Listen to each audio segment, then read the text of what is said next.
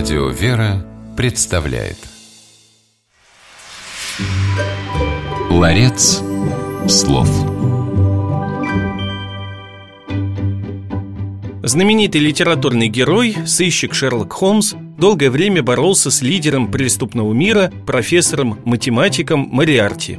Распутывая очередное преступление Мариарти, Холмс восхищался изощренностью ума этого злодея – детектив сравнивал Мариарти с пауком, находящимся в центре своей паутины и реагирующим на малейшие ее движения.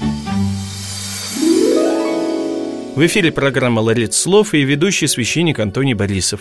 Сегодня в нашем ларце церковнославянских слов и выражений оказалось выражение «паучина паучахуся». В начале программы мы не просто так вспомнили о пауке и паутине – это довольно популярный в литературе образ. Встречается он не только в романах Артура Конан Дойля, но и в Библии.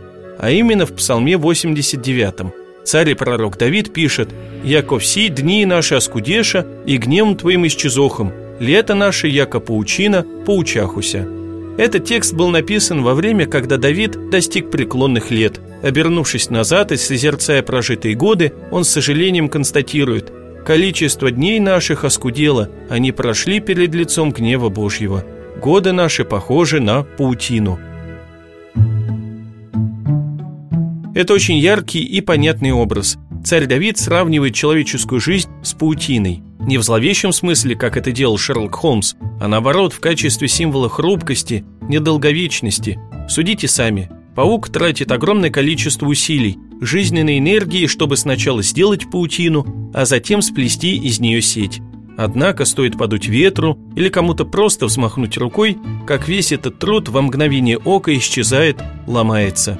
Так бывает и с человеком. Он усердно заботится об условиях своей жизни, организовывает свой комфорт, но приходит болезнь, смерть, и все рассыпается, разваливается, словно паутина. Итак, запомним, что церковнославянское выражение «лето, яко паучина паучахуся» переводится на русский язык как «годы, похожи на паутину» и служит для обозначения быстротечности времени.